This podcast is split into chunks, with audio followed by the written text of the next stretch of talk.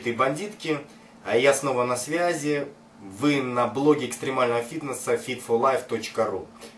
Меня зовут Борисов Денис, и в этом выпуске мы не будем обсуждать какую-то одну конкретную тему. В этом выпуске я сделаю то, что обещал достаточно давно, а именно отвечу на самые часто задаваемые вопросы. Список этих вопросов э, я взял с нашего официального форума и из нашей группы ВКонтакте. Ссылку на эти ресурсы вы можете увидеть под нашими видео. Вот, э, в общем-то, это новая практика. Я собираюсь регулярно отвечать на подобные вопросы в видеоформате. Вот, ну, надеюсь, вам понравится. Что ж, давайте начнем. И первый вопрос от PlayLife из нашего форума. Парень интересуется, немного ли будет 2 литра молока каждый день для человека? Ведь известно, что у взрослых молоко часто плохо переваривается. Что ж, э, такая проблема существует, и она на самом деле связана э, с толерантностью к лактозе. Лактоза – это углевод из молока. И проблема заключается в том, что у кого-то эта толерантность присутствует, а у кого-то нет. У кого-то молоко переваривается, а у кого-то нет. С чем же это связано? Это связано с тем, что человек, когда рождается, он питается молоком матери. И у него лактоза, соответственно, вырабатывается для того, чтобы он мог усваивать молоко. Но после того, как мать у него отбирает свою грудь, а, что в принципе достаточно нормально, до 20 лет мало кто у нас держится за сиську, Э, так вот, когда мать у него отбирает грудь, э, соответственно, потребность выработки этих э, веществ в организме, она пропадает. Соответственно, с возрастом у человека снижается способность усваивать и переваривать молочные продукты. Этот механизм генетически развивался очень давно, сотни тысяч лет, и до недавнего времени это, был, это было очень актуально. Но есть один нюанс. Дело в том, что порядка 5000 лет назад ситуация немного поменялась. Даже, я бы сказал, не немного, а кардинально. Дело в том, что в Европе порядка 5000 лет назад стало развиваться животноводство. И человек одомашнил, приручил диких животных, в частности коров. Соответственно, люди стали пить коровье молоко. Это было выгодно экономически прежде всего. И поэтому у человека начало еще 5000 лет назад для европейцев, начал возникать снова механизм необходимый для переваривания молока. А, но проблема в том, что этот механизм он развился не у всех. Скажем, у европейцев, особенно у северных представителей а, Европы, ну, у русских очень многих, у скандинавов, у немцев – у англичан. Этот механизм присутствует и ярко выражен, переваривание молока. А, к примеру, у азиатов этот механизм вообще отсутствует. Да? То есть они э, выпьют стакан молока и их сразу проносят. К чему я все это говорю? К тому, что молоко очень хороший продукт. Это очень хороший источник нужных вам нутриентов, в частности белка, легко усваиваемого. Но Э, в зависимости от ваших генетических особенностей вы можете его переваривать, а можете не переваривать. Поэтому, если э, вы пьете молоко и у вас нет проблем с его перевариванием, так продолжайте его пить. 2 литра молока это не такая уж большая цифра. Э, этот продукт опробован сотнями, тысячами атлетами э, очень высокого уровня, и у всех были отзывы только положительные. Поэтому резюме такое – если у вас нет проблем после выпитого стаканчика молока, то вовсе не обязательно ограничиваться только одним. Димок Дульнев спрашивает, «А если после тренировки не болят мышцы, это признак того, что тренировка была некачественной? Ну что тут сказать, запаздывающая мышечная боль – это признак травмированности мышечных волокон. А в, нашем, в наших клетках есть такие органеллы, как э, лизосомы. Это так называемые борцы э, с воспалением в наших клетках. А когда происходит подобное воспаление в связи с травмой, то они организуют приток жидкости в клетку, в связи с чем клетка напухает и на ее периферии происходит натяжение в оболочке. так как там находятся рецепторы, ну, в частности болевые рецепторы, мы начинаем ощущать такую слабенькую, приятную посттренировочную боль.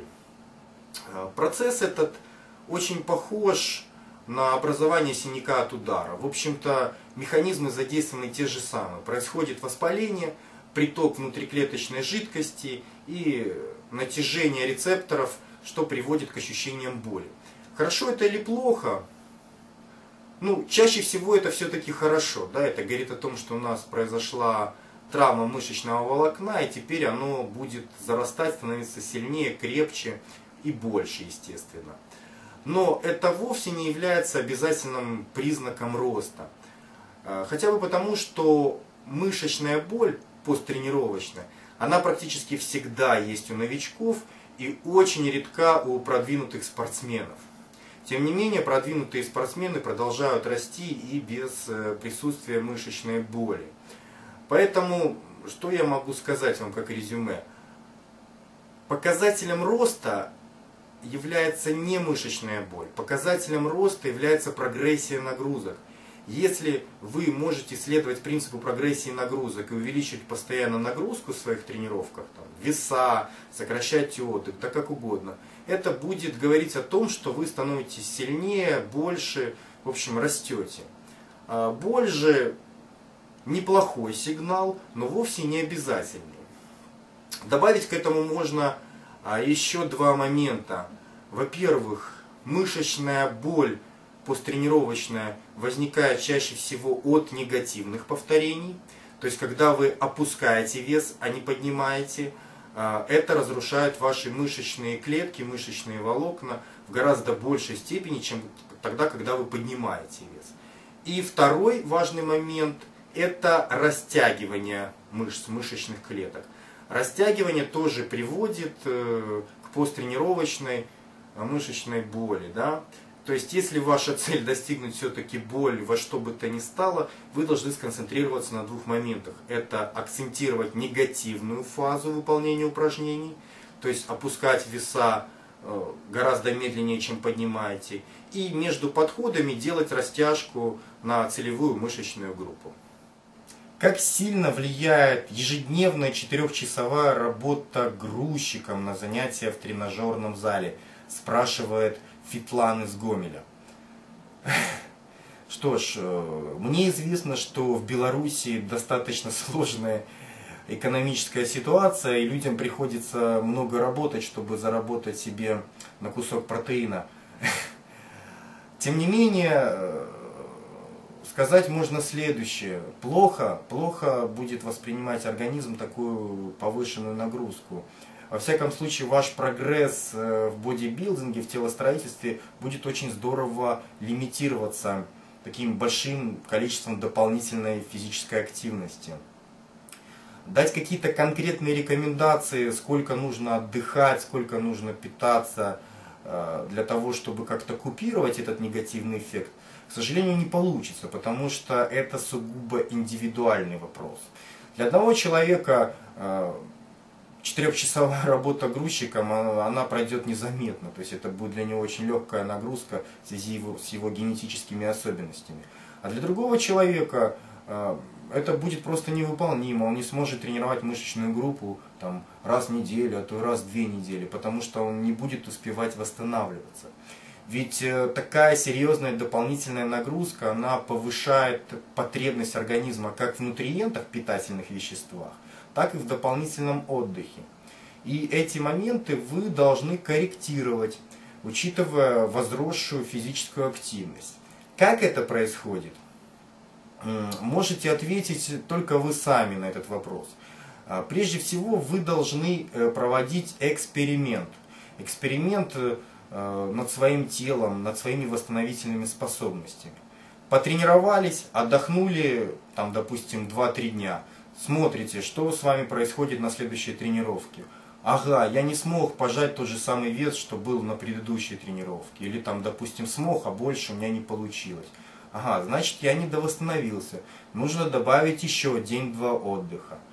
Поменяли, добавили день отдыха два, посмотрели. Ага, вес в рабочих подходах увеличился, я смог выжать больше. Все, значит вот это вот количество дней отдыха для меня оптимально. Ну и с пищей то же самое. То есть вы должны экспериментировать, не забывая об одном очень важном моменте, что если у вас а, присутствует дополнительная физическая активность, то вам нужно дополнительное количество отдыха и дополнительное количество калорий. Если вы это поймете и учтете в своем тренировочном и восстановительном режиме, то в принципе можно прибавлять и расти, э, даже работая грузчиком. Удачи! Гилдер интересуется, с какого веса можно начинать бинтовать колени. То есть я вешу, он пишет, 75 килограмм, работаю в приседаниях 85 на 12 повторений. А вот э, когда же уже можно будет пользоваться бинтами?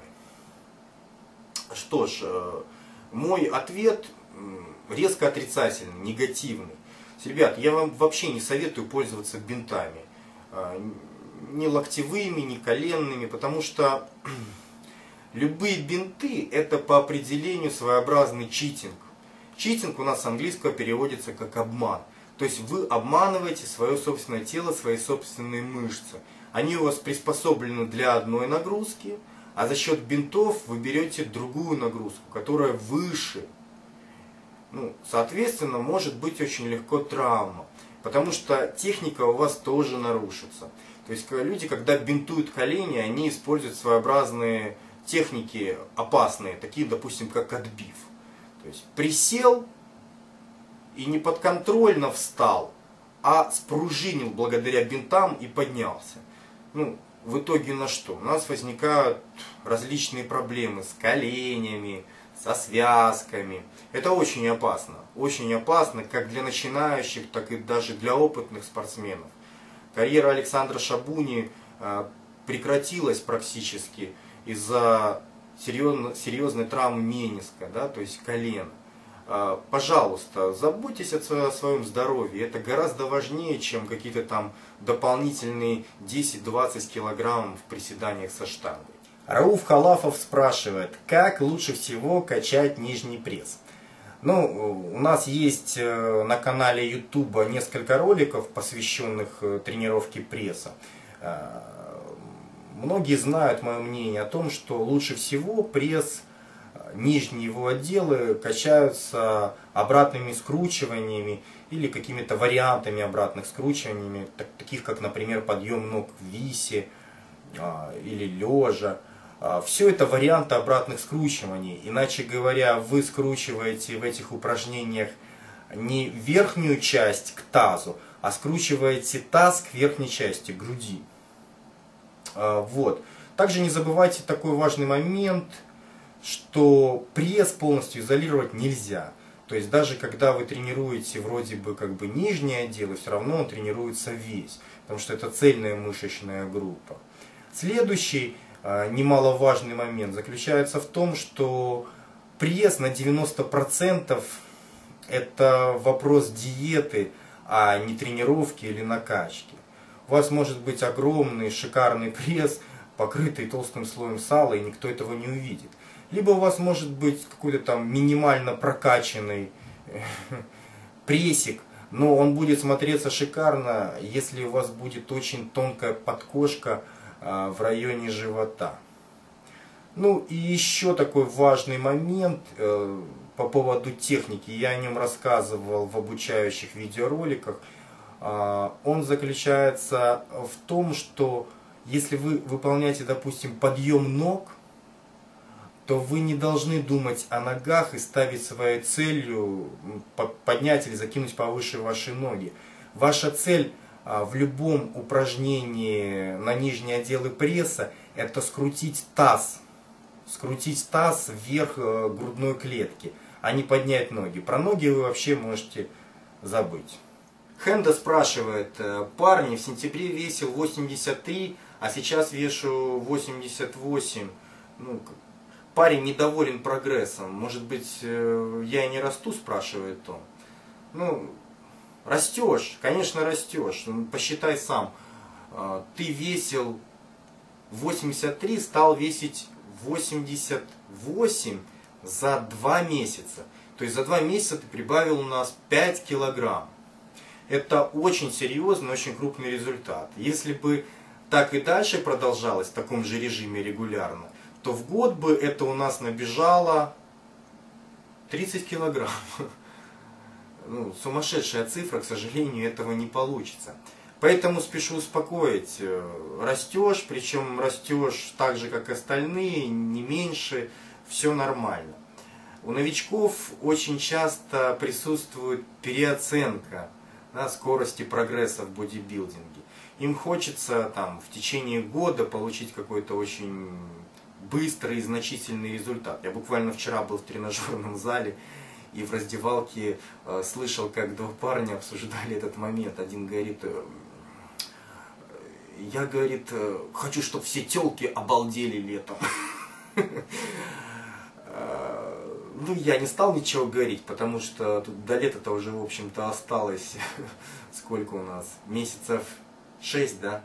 А, а парень рассчитывает за полгода достигнуть такого серьезного результата, на который уходят годы. Не в этом дело. А, вы, если занимаетесь своим телостроительством, должны мыслить не категориями месяц, два, три, а год, два, три. Потому что бодибилдинг это очень длительный процесс. И если у вас нет настоящего фанатизма и нашего желания, а, то может быть стоит заняться каким-то другим, э, там, не знаю, видом физической активности. Потому что если не будет постоянства, то не будет и результата. А для результата у нас нужно очень много времени, года. Константин уже очень много раз спрашивал меня по поводу того, что я думаю о инсулине. А, что я думаю по поводу инсулина? Я думаю, что инсулин и динитрофенол это две самые опасные субстанции, два самых опасных допинга в современном бодибилдинге.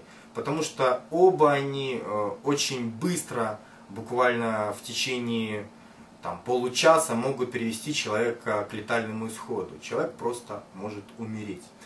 Говорю не просто так. Дело в том, что у меня был один товарищ, чемпион страны по жиму лежа. Он, к сожалению, умер от гипогликемической комы, вызванной инъекцией инсулина.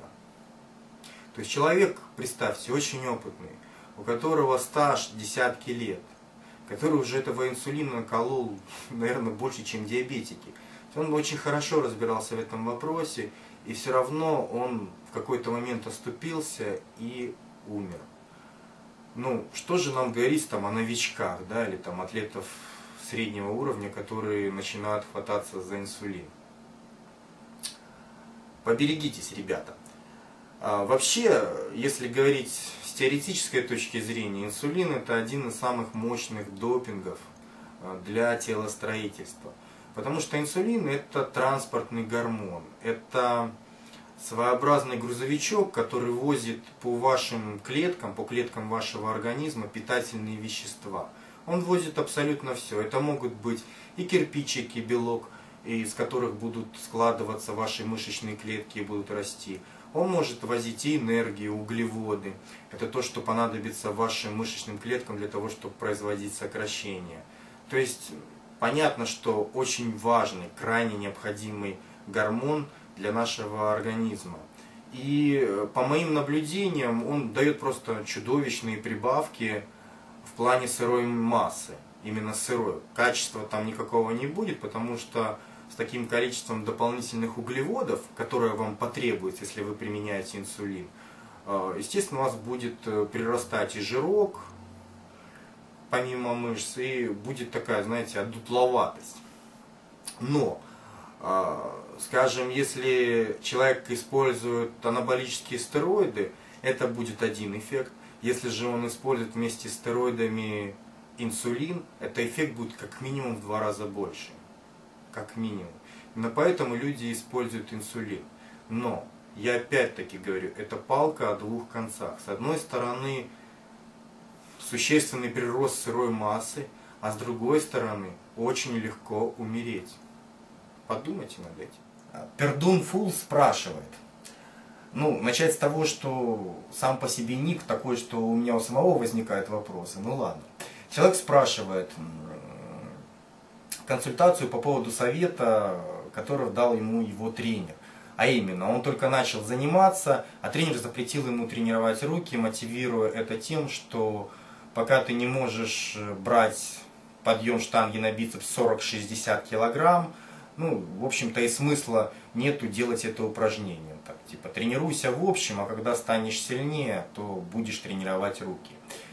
Ну, что тут можно сказать? Вообще тренер прав, с одной стороны, потому что а, подобные схемы тренировок для новичков, они действительно имеют место быть.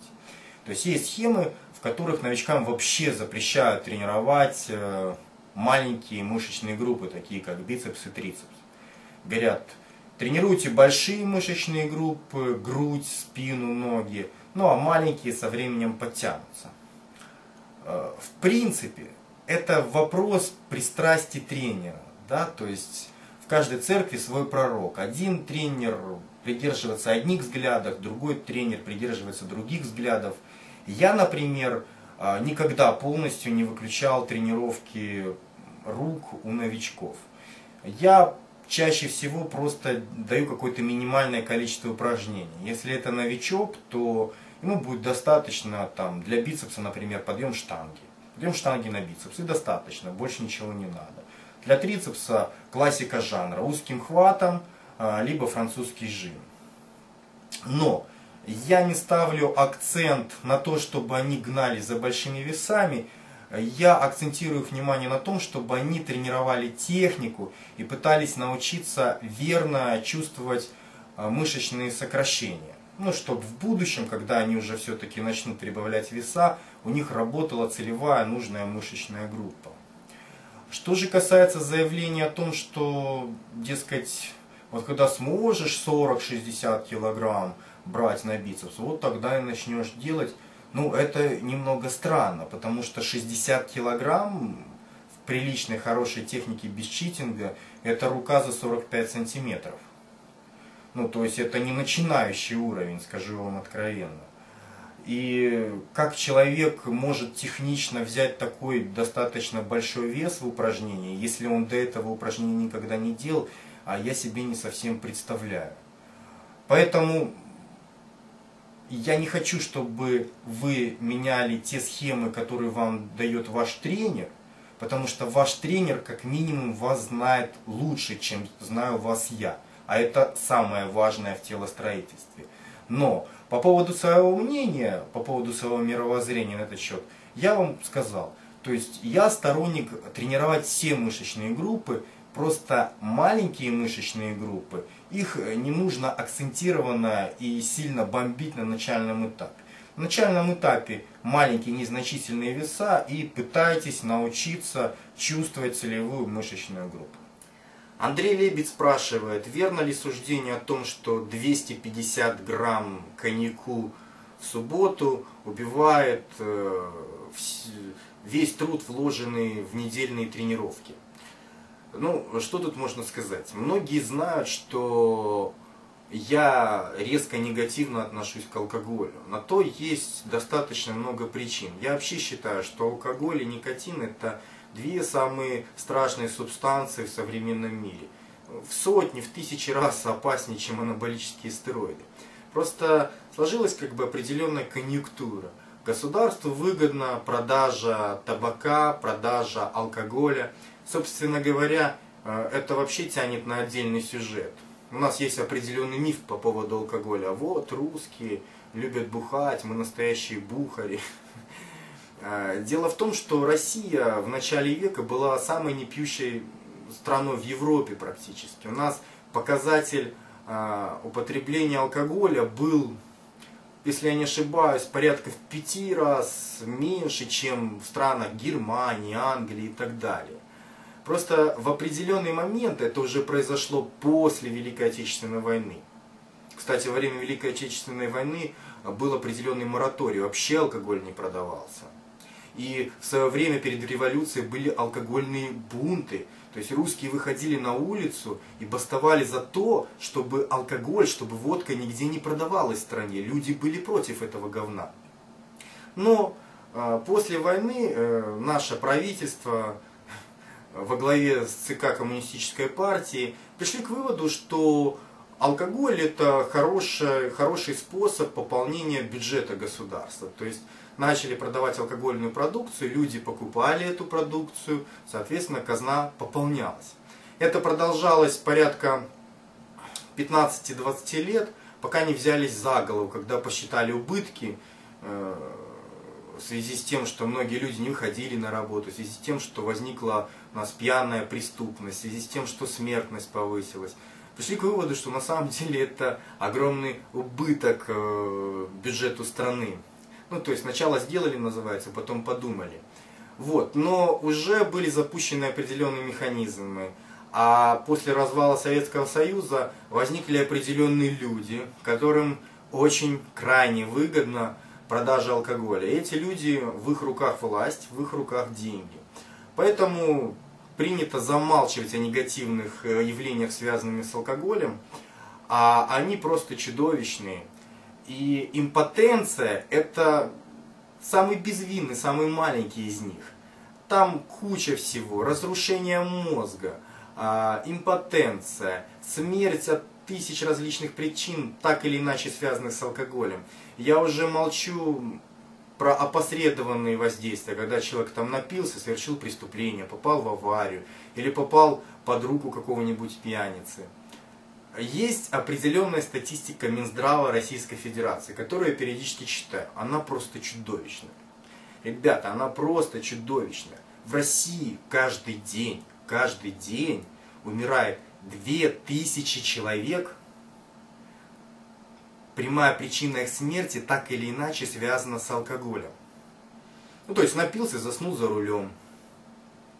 Там, напился, инсульт, умер 2000 человек каждый день. А вы говорите, анаболические стероиды, анаболические стероиды. Давайте сравнивать. Вообще, как бы про эту тему я, наверное, расскажу в каком-то отдельном выпуске более подробно, потому что она безумно интересная. А мы идем дальше. Мегас пишет, добрый день, Денис, как научиться чувствовать и прорабатывать э, грудные мышцы? Ну, э, про это я уже рассказывал в одном из предыдущих роликов. Если коротко, смысл заключается в том, что ваше обучение чувствовать сокращение мышечной группы, оно должно начинаться не на тренировке, а дома. Вы должны потратить какое-то э, время э, каждый день, небольшое, достаточно 5-10 э, минут перед сном, для того, чтобы делать воображаемые упражнения без веса. Если мы говорим про грудь, то это воображаемые жимы, воображаемые разводки с сокращением а, а, груди верхней точки. Ну, через какое-то время вы научитесь чувствовать сокращение грудных мышц. Также можно, допустим, одну руку положить э, э, на грудные мышцы и как бы сокращать э, другой рукой и чувствовать это сокращение. То есть это вам поможет научиться чувствовать целевую мышечную группу и через какое-то время вы заметите, что на тренировках у вас прогресс пойдет вперед гораздо быстрее, чем раньше, потому что вы начнете работать именно той мышечной группой, которую тренируете. Александр спрашивает, э, реально ли можно есть на сушке фрукты и овощи в неограниченном количестве. Я слышал, что многие из них достаточно калорийные. Ну, во всем нужно соблюдать э, определенную разумность, да, как бы, э, потому что одно дело, если вы съедаете в течение дня там полкилограмма куриной грудки, и чтобы эта грудка легче у вас шла, вы съедаете полкилограмма, допустим, помидоры или огурцов в течение дня. В этом нет ничего страшного. И совсем другое дело, если вы от нечего, от нечего делать, перед сном съедайте 2 килограмма бананов, к примеру. Да? Понятно, что во втором случае это будет не очень хорошо э, для вашего жиросжигания. В целом же нужно отметить, что во фруктах и овощах э, в них крайне мало вредных для сушки углеводов. То есть есть определенные сахара, но, во-первых, их немного, а во-вторых, э, во фруктах и овощах очень много клетчатки. А клетчатка это такая штука, которая замедляет усвоение пищи. медленное усвоение пищи приводит к тому, что у вас происходит более плавная выработка инсулина, транспортного гормона. Соответственно, у вас гораздо меньше шансов, что лишний жир окажется под кожей. Тут принцип какой?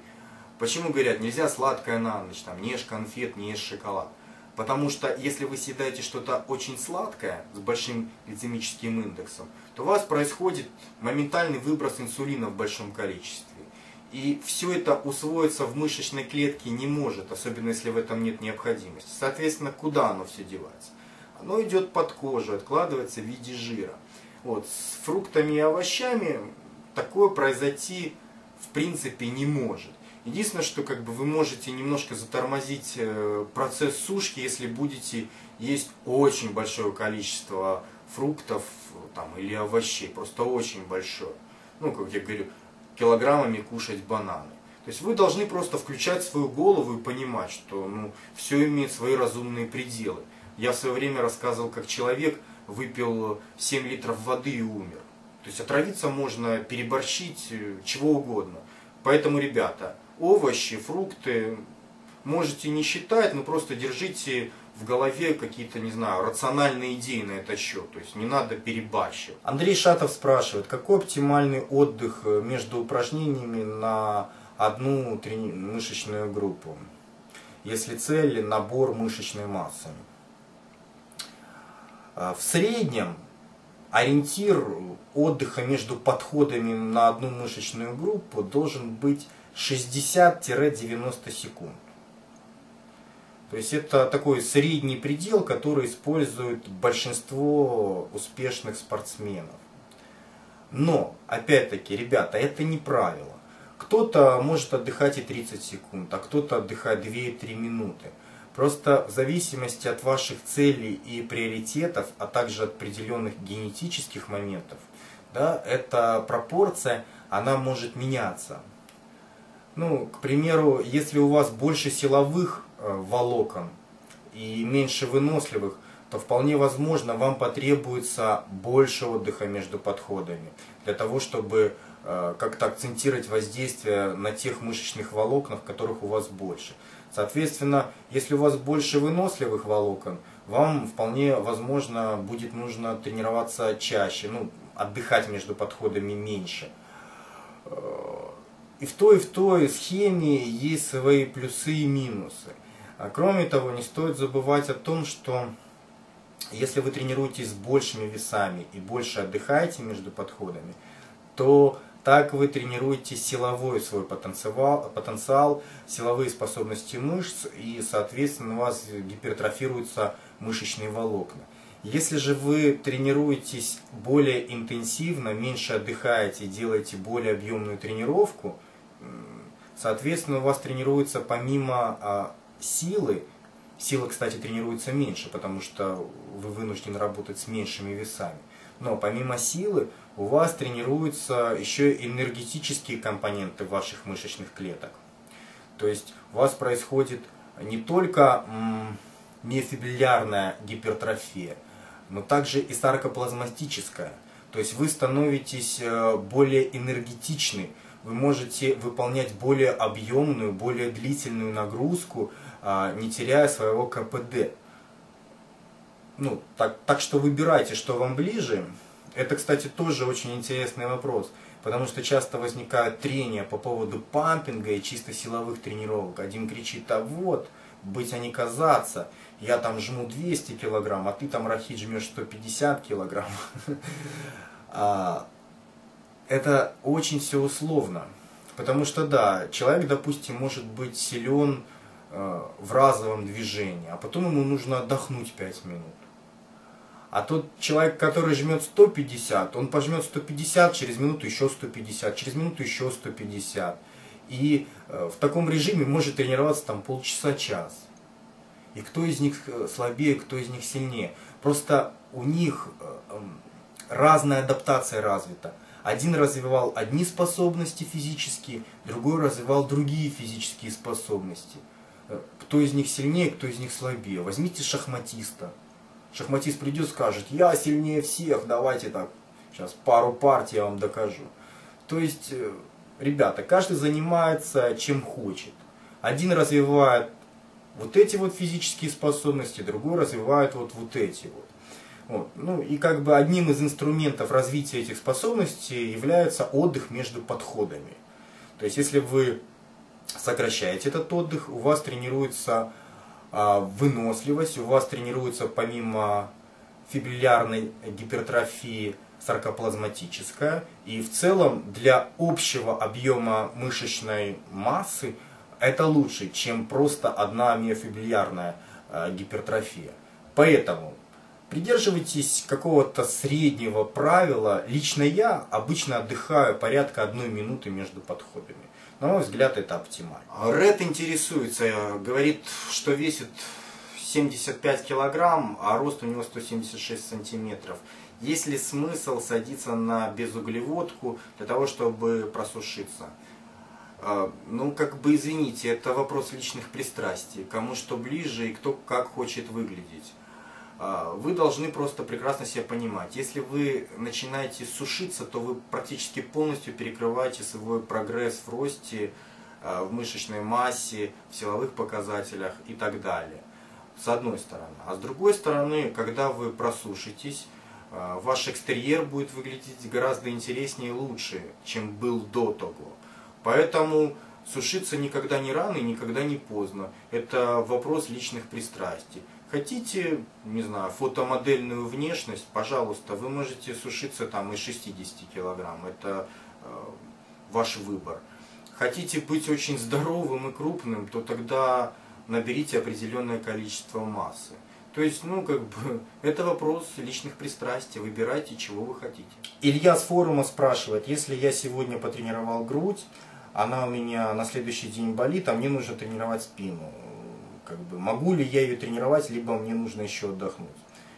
А, ну тут как бы все очень просто. Вы должны отдыхать достаточное количество дней между тренировками одной и той же мышечной группы. То есть если бы у вас, допустим, завтра была тренировка груди, а она, грудь, болит еще, то тогда тренировать грудь не надо, нельзя. Ну, то есть она должна восстановиться для того, чтобы вырасти.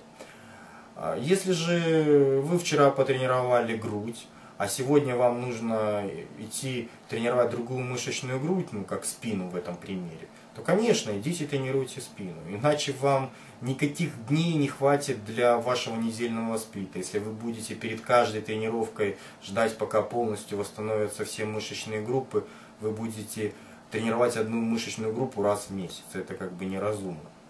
Поэтому Ответ на вопрос – да. Тренировать на следующий день другую мышечную группу можно, если другая болит. Nike 1, 2, 3, 4 спрашивает, а, нормально ли эта ситуация, когда он а, тренируется по 3 часа в тренажерном зале и при этом еще занимается борьбой? Отвечаю, ситуация ненормальная. То есть в таком режиме тренировок очень сложно нарастить мышечные объемы и увеличить свою силу.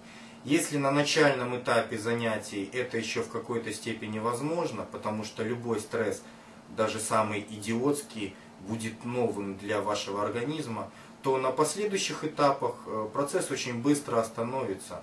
И даже, я бы сказал, можно достигнуть э, платы перетренированности.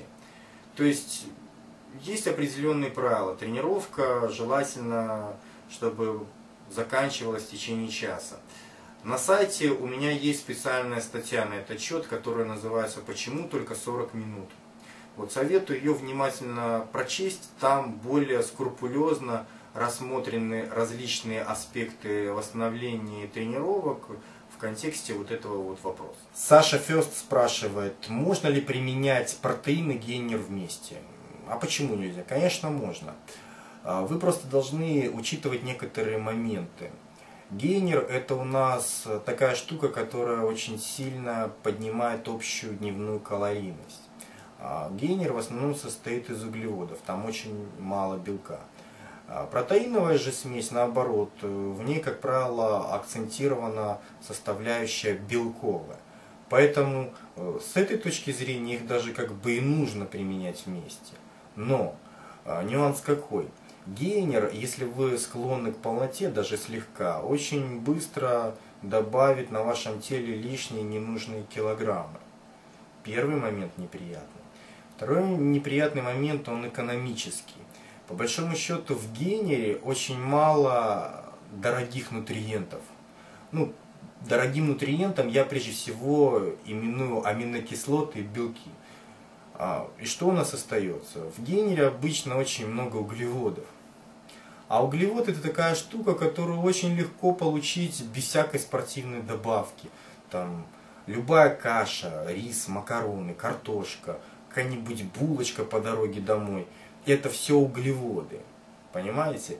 То есть вы, грубо говоря, то, что очень дешево и валяется на каждом углу, вы зачем-то это покупаете. Так что, значит, генеры, они вообще не нужны? Нет. Кому-то нужны, кому-то не нужны. Э, если сложилась другая ситуация, что вам очень сложно следить за своим питанием, кроме того, вы очень худой от природы и с большим трудом набираете лишний вес, то тогда гейнер, особенно на начальных этапах, может вам оказать неоценимую помощь. Просто за счет того, что он поможет быстро а, увеличить э, дневную калорийность. И это, как следствие, приведет к увеличению вашего веса. Это будет, знаете, такой сдвиг с мертвой точки. Но, если вы продвинутый уже спортсмен, который тренируется ну, хотя бы год, либо если же вы э, имеете среднее телосложение, либо склонны к полноте, я бы гейнер все-таки не советовал. Потому что это будут излишки на вашем теле в виде различных жировых отложений. Это не есть хорошо. Ну вот, в общем-то, и все. Ответ на вопрос, гейнер с протеином можно, но я бы на вашем месте отдал предпочтение каши, ну, рис, допустим, гречка, плюс протеин. На мой взгляд, это более разумно и дешевле. Вот такой вот забавный блиц, э, обзор ваших вопросов получился сегодня в нашем видеовыпуске. Я надеюсь, он вам понравился, я честно старался. Вот. Э, ближайший выпуск я планирую посвятить Арнольду Шварценеггеру. Не знаю, понравится вам эта идея или нет, что вы думаете на этот счет. Э, может быть, не стоит трогать легенду. В любом случае, вы можете оставлять свои комментарии э, на этот счет. С вами был Борисов Денис и выпуск экстремального фитнеса fitforlife.ru. Остальные ролики вы можете посмотреть на нашем канале YouTube. Ну и самое главное, жду вашей критики и подписывайтесь на наш канал. Всем удачи!